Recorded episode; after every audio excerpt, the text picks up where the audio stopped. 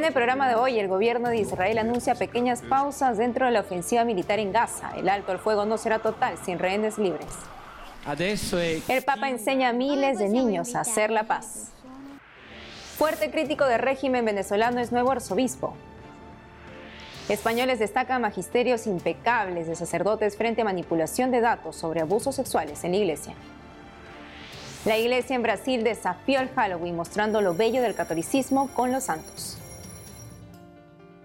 Hola amigos, qué gusto estar nuevamente con ustedes informando desde nuestros estudios en Lima, Perú. Bienvenidos a su programa con enfoque católico de WTN Noticias. Yo soy Natalie Paredes y Eddie pronto estará con nosotros. Empezamos las noticias contándoles que el cardenal de Jerusalén pide al mundo donaciones para atender a las víctimas de la guerra. El cardenal Pier Battista Pizzaballa exhortó a la caridad y oración en tiempos de extrema dificultad. Comentó que el estallido de la guerra no solo causa muerte, destrucción y hambre en Gaza, sino también un elevado desempleo, sobre todo en la zona de Belén. Señaló que el drama de la violencia ha afectado a innumerables familias de distintas religiones. Para enviar una donación al Patriarcado Latino de Jerusalén, puede encontrar las cuentas bancarias en www.lpj.org. Ahora veamos lo último de la guerra en Tierra Santa. Esta madrugada el primer ministro de Israel se mostró abierto a permitir pequeñas pausas tácticas en los ataques en la franja de Gaza, pero señaló que la liberación incondicional de los rehenes es la clave para terminar con los ataques. No habrá alto el fuego sin la devolución de nuestros secuestrados, que lo eliminen por completo del léxico. Se lo decimos tanto a nuestros enemigos como a nuestros amigos. Continuaremos hasta vencerlos. No tenemos alternativa. Los rehenes israelíes continúan retenidos por militantes de Hamas. Sus fotos se proyectan en los muros de la ciudad de Jerusalén. Los ciudadanos encienden velas para recordar a los casi 240 secuestrados. Los enfrentamientos y explosiones continúan durante la guerra entre Hamas y las fuerzas israelíes en Gaza.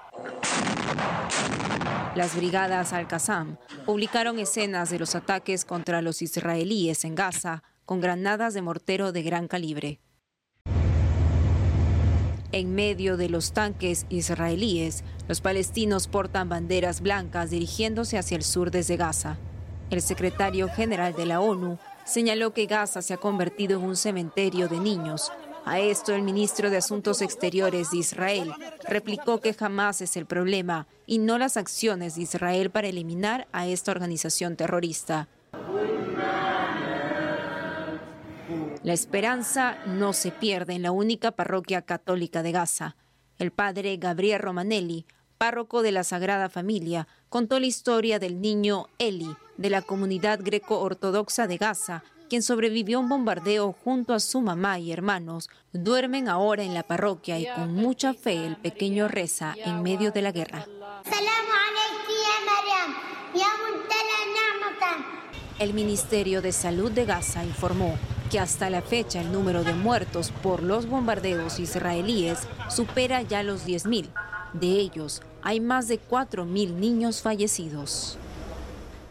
Y ahora veamos al Papa enseñando a niños de países en guerra a hacer la paz. Esta es la historia. El Papa Francisco y miles de niños en el aula Pablo VI de la Santa Sede del Vaticano. El Santo Padre respondió las preguntas que los pequeños muy conscientes de la realidad de sus países le hicieron. Chao, Papa Francesco. Hola, Papa Francisco. Soy Antranik, de Siria.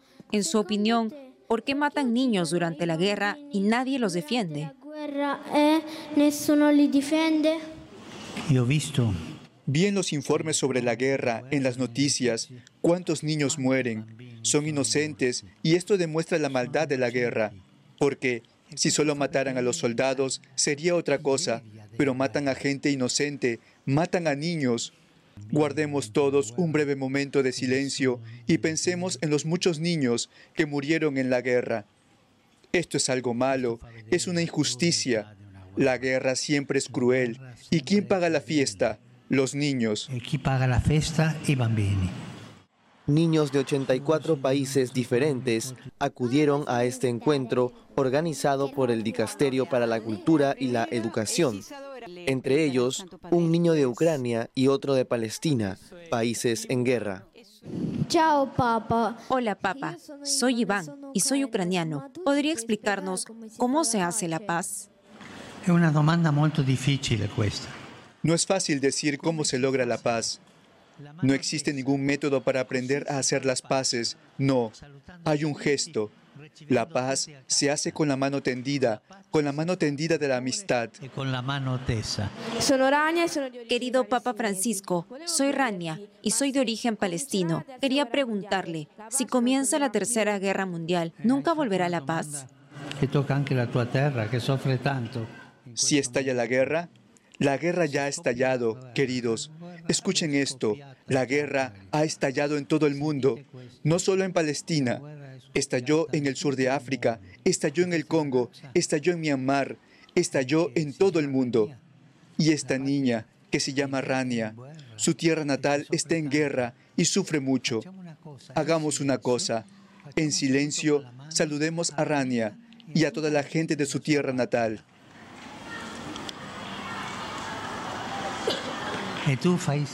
Y hazle saber al pueblo de Palestina que todos los niños les mandan un saludo.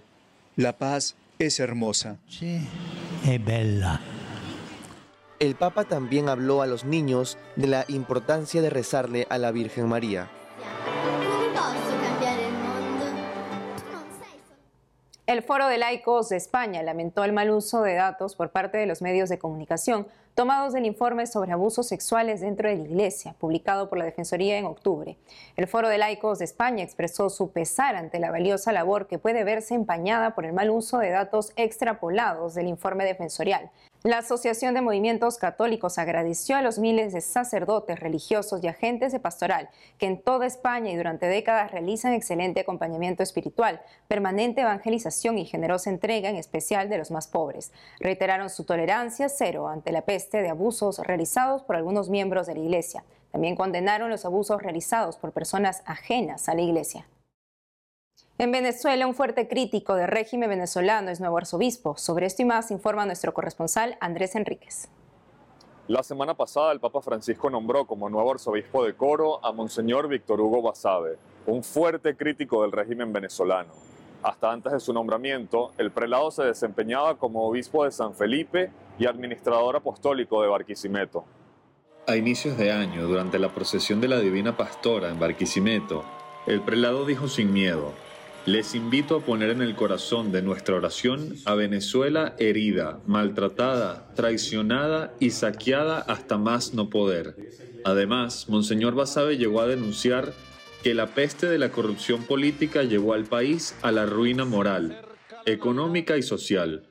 Sus declaraciones a lo largo de los años le han valido el repudio y la persecución del chavismo. El presidente Maduro ordenó al Tribunal Supremo de Justicia investigar a Monseñor Basabe por delitos de odio. Nicolás Maduro lo llamó Diablo con sotana y lo acusó de enfrentar a los venezolanos para llevarlos a una guerra civil. El obispo respondió, no tengo miedo, señor Maduro, la cobardía no es lo mío. En 2015, Monseñor Basabe fue designado secretario general de la Conferencia Episcopal Venezolana. En 2016, el Papa lo nombró obispo de la diócesis de San Felipe en el estado Yaracuy. Antes de abrazar la vida religiosa, cursó una licenciatura en Derecho Civil y ejerció como abogado. Por otro lado, Radio María Venezuela cumplió este primero de noviembre su decimonoveno aniversario. Monseñor Tulio Ramírez, obispo de Guarenas y director de programación de la emisora, conversó con Asiprensa, brazo informativo de WTN, sobre este hito. Radio María tiene una responsabilidad con los más vulnerables, con las personas que no salen de casa, con los enfermos y con los privados de libertad, para llevarles un mensaje de esperanza, de paz y fraterno a través de su programación, dijo así prensa Monseñor Ramírez. Obispos, sacerdotes, religiosas y laicos dan forma a la programación que sale al aire gracias a un sólido sistema de voluntariado y de donativos económicos de su audiencia. La complicada realidad venezolana no es impedimento para la labor evangelizadora de Radio María. Al contrario, a pesar de la precariedad, Hemos transmitido constantemente, llueva, truene o relampaguee, dijo Monseñor Ramírez, quien espera que la emisora cumpla muchos años más. En Caracas, Andrés Enríquez, EWTN Noticias. ¿Sabía usted que Brasil tiene más de 37 santos y más de 200 causas de canonización abiertas? Sobre esto y más informa nuestra corresponsal Natalia Queiroz. Desde la Catedral de Petrópolis, les cuento cómo fueron las celebraciones de todos los santos el último domingo en Brasil. Niños vestidos como Nuestra Señora Aparecida, São Frei Galvão, Santa Dulce, Santa Teresita, San Jorge y muchos otros santos celebraron la solemnidad de todos los santos, participando en las festividades de Halloween. Halloween es un juego de palabras que significa la santidad vence. En la Catedral de San Pedro de Alcántara, en la diócesis de Petrópolis, el evento contó con la participación de decenas de niños en una mañana de oración y juegos. Los organizadores hablaron con EWTN Noticias sobre la importancia del evento. Num mundo que às vezes cultua, cultua tanto o feio. En un mundo que a veces rinde culto a lo feo, al miedo, en otras fiestas, hemos querido mostrar la belleza de nuestra iglesia a través de las historias de los santos. Pensamos que hablar de santidad a los niños significa mostrarles este camino de encuentro con nuestro Señor, de virtudes, de buenas acciones, y el ser humano está hecho para el bien. Así que si mostramos lo bueno, lo bello, seguro que todo sale bien. Com certeza é, vai dar tudo certo. En la parroquia de São Judas Tadeu, también de la diócesis de Petrópolis, además de los juegos, los niños participaron en un momento de adoración al Santísimo. El párroco, Padre Lucas Tadeu, habló sobre el evento. La historia de los santos es fundamental también para alimentar en ellos el deseo de santidad, para que podamos redescubrir cada vez más la belleza de la santidad, la belleza de la vocación y del llamado a la santidad que el Señor hace a todos nosotros. La Academia Brasileña de Arqueología celebró los últimos días el segundo Congreso de Arqueología sobre la santidad en el país. El tema del Congreso fue Brasil necesita santos y hubo 13 conferencias virtuales con expertos sobre los santos, beatos y causas de canonización abiertas en Brasil. El Congreso tuvo 500 inscritos. El fundador de la Academia Brasileña de Arqueología, Dr. José Luis Lira, dijo a EWTN Noticias que aunque Brasil tenga muchos santos, ellos son poco conocidos en el país. Sus historias no son divulgadas y no son venerados. Por eso, la importancia del Congreso. Cuando su santidad San Juan Pablo II estuvo en Brasil en 1992, dijo que Brasil necesitaba santos y creo que escuchamos su llamado. Así que tenemos muchos santos en Brasil y tenemos que estar orgullosos de estos santos y acudir a ellos para nuestras necesidades. E recorrer a eles em nossas necessidades. Actualmente en Brasil hay 37 santos, 54 beatos, más de 200 causas de canonización abiertas. Por otro lado, una anciana fue gratamente sorprendida al ser bautizada durante una misa en la ciudad de Laguna, Santa Catarina, en el sur de Brasil. Tânia da Silva, de 73 años, Vive en el asilo Santa Isabel desde hace más de 10 años. Ella participa regularmente en la misa semanal celebrada en el lugar por el padre Carlos Enrique Fernández. En varias ocasiones, interrumpió al padre durante la homilía para expresar que no estaba bautizada y que ese era su mayor deseo. Después de una exhaustiva investigación en la que no se encontró ningún registro previo del bautismo de Tania, el padre Fernández tomó la decisión de hacer realidad el sueño de Tania. El padre organizó una sorpresa y la bautizó durante la misa semanal. Las hermanas benedictinas de la Divina Providencia que administran el asilo Contaron que este fue el mayor regalo de Dios y el día más feliz de la vida de Tania, que reconoció estar llena del Espíritu Santo. En Petrópolis, Natalia Queiroz, EWTN Noticias. Desde el 28 de octubre son públicos los resultados de las votaciones a favor y en contra de cada uno de los párrafos que componen el texto síntesis del Sínodo 2023. El documento deja entrever el debate. Le presentamos los 10 párrafos de la síntesis que tuvieron más votos en contra antes de ser publicados. Capítulo 9. Las mujeres en la vida y en la misión de la Iglesia. 69 votos en contra de incluir en la síntesis el párrafo sobre el acceso a las mujeres al diaconado. 67 participantes también se opusieron a incluir en el documento final proseguir el estudio teológico y pastoral para crear mujeres diaconisas. Capítulo 11. Diáconos y presbíteros en una iglesia sinodal.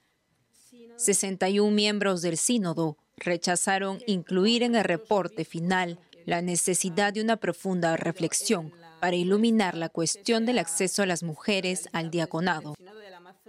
55 delegados se opusieron a agregar al informe de síntesis las diversas valoraciones sobre el celibato sacerdotal y que siga discutiéndose. 53 participantes rechazaron poner en el texto final, evaluar, reinsertar a los sacerdotes que hayan dejado el ministerio y puedan participar en un servicio pastoral que valoren su formación y experiencia. Capítulo 13. El obispo de Roma en el Colegio de los Obispos. 44 delegados rechazaron incluir en el informe de síntesis que a la luz del Concilio Vaticano II es necesario examinar atentamente si es conveniente ordenar obispos a los prelados de la curia romana. Capítulo 16. Por una iglesia que escucha y acompaña. 43 participantes estuvieron en contra de agregar a la síntesis del sínodo que los obispos de África y Madagascar promuevan un discernimiento teológico y pastoral sobre la poligamia y el acompañamiento a quienes viven en este tipo de uniones y que se acercan a la fe. Capítulo 15. Discernimiento eclesial y cuestiones abiertas. 39 delegados votaron en contra de considerar en el texto final un pedido para tomar el tiempo necesario para reflexionar sobre identidad de género y orientación sexual, el final de la vida, los matrimonios con situaciones difíciles y la inteligencia artificial. Capítulo 9. Las mujeres en la vida y en la misión de la Iglesia. 39 votos participantes rechazaron de admitir en la síntesis que los textos litúrgicos y documentos de la Iglesia inserten una gama de palabras, imágenes y relatos que logren dar mayor vitalidad a la experiencia femenina. Capítulo 8. La Iglesia es misión. 38 votos participantes votaron por no agregar al reporte de síntesis ampliar las tareas del ministerio del lector, que podría incluir predicación. Nos vamos a una pausa y al volver. La iglesia en Cuba promueve oración por la paz entre judíos y musulmanes residentes. Además, Tribunal de Londres ordena retirar auxilios médicos a bebé con una grave enfermedad. Regresamos con más noticias con Enfoque Católico.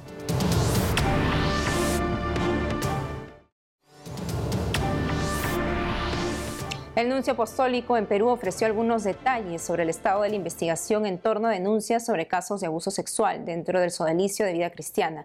Una comisión pontificia realizó una serie de entrevistas a víctimas e involucrados en el tema en julio pasado. Escuchemos a Monseñor Paolo Rocco al término de una rueda de prensa en la sede de la conferencia episcopal el lunes último. Está bajo examen del Dicasterio para la Doctrina de la Fe. Todavía no sabemos cuándo van a terminar y, y los resultados, pero están, están trabajando en eso. ¿Sería posible conocer acerca del informe final hacia finales de diciembre? No puedo prever los, los tiempos. Vamos a ver cuando terminan todo, eh, todo lo que están examinando, ¿no? el material que han recogido y que está bajo examen. Monseñor Paolo, ¿nos puede explicar un poco acerca de la postura y el papel de la Anunciatura Apostólica respecto de este caso? la- queremos eh, aclarar lo que ha sucedido. Ah, También el, el- el Santo Padre ¿no? quiere eh, aclarar lo que ha verdaderamente sucedido, los hechos. ¿no? En Cuba, la Iglesia promueve la oración por la paz entre judíos y musulmanes residentes. Nuestra corresponsal Rachel Díez nos cuenta esta historia. La comunidad de San Egidio invitó a su noveno encuentro interreligioso de oración por la paz, este año dedicado al tema La audacia de la paz. El evento que reúne representantes de todas las religiones presentes en el país fue dedicado a las mujeres en la guerra, también a la necesidad de salvaguardar a las infancias y de crear para ellas un mundo donde no se naturalice la violencia. Este evento es ya una tradición, eh, la oración por la paz, es decir, este encuentro de interreligioso, cultural, donde invitamos a, no solo personas religiosas, sino también fraternidades, asociaciones y eh, eh, personas decisoras, ¿no? Y el objetivo es dialogar, intercambiar, sensibiliz- sensibilizarnos con la realidad del otro.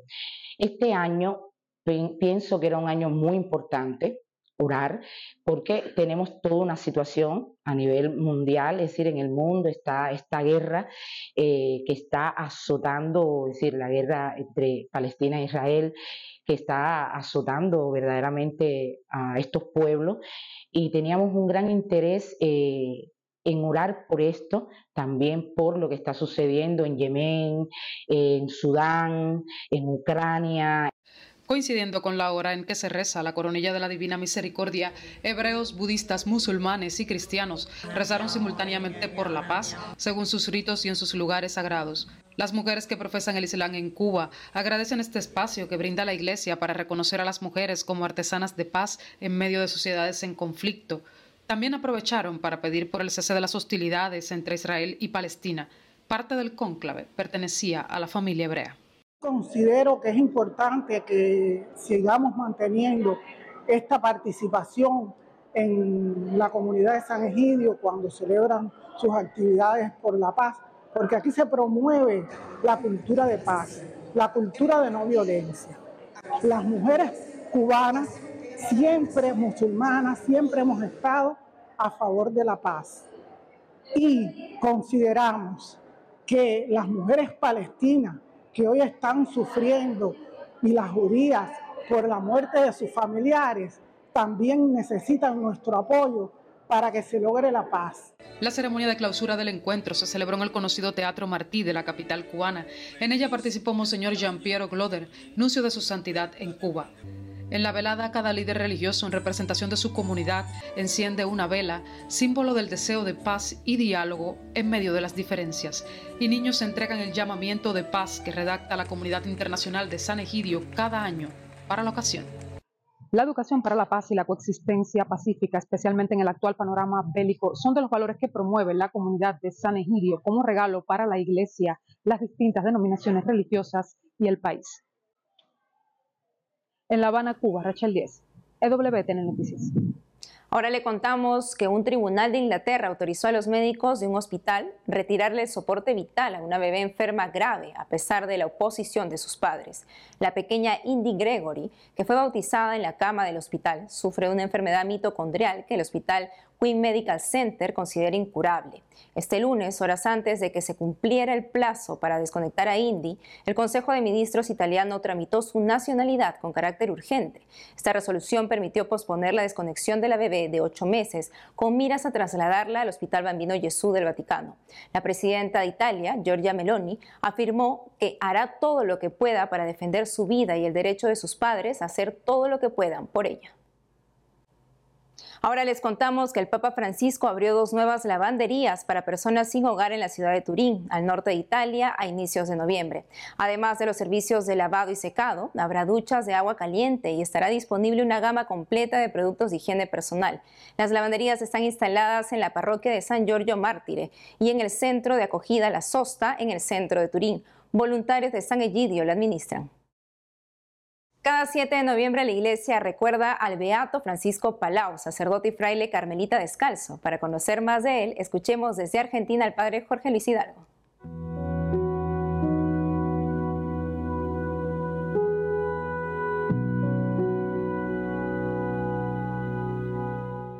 Este beato que hoy celebramos, Francisco Palau, nos recuerda la importancia de siempre estar disponibles a la escucha de la voluntad de Dios. Él fue carmelita, vivió una época difícil en España en el siglo XIX, bajo las persecuciones, tuvo que salir exiliado de su país, muy preocupado por las misiones populares, eh, se dedicó a fundar dos congregaciones y quería fundar otra congregación más dedicada a la lucha contra el demonio, especialmente a la realización de exorcismos.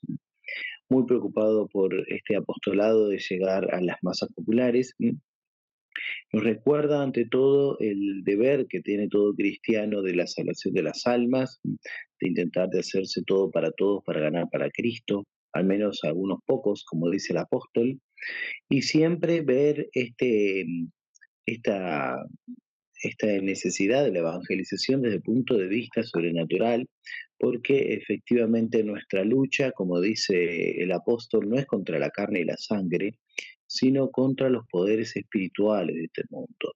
Así que justamente allí es donde tenemos que eh, ver el problema de la salvación de las almas o de los, el oscurecimiento de las inteligencias y de las voluntades.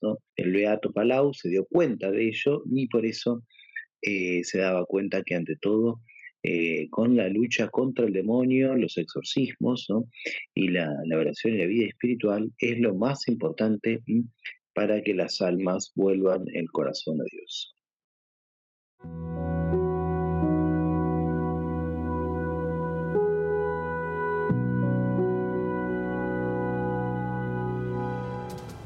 Y hemos llegado al final del programa. Ha sido un gusto estar nuevamente con ustedes. Ya saben que pueden seguirnos en nuestras redes sociales y en wtnnoticias.com. Hasta mañana.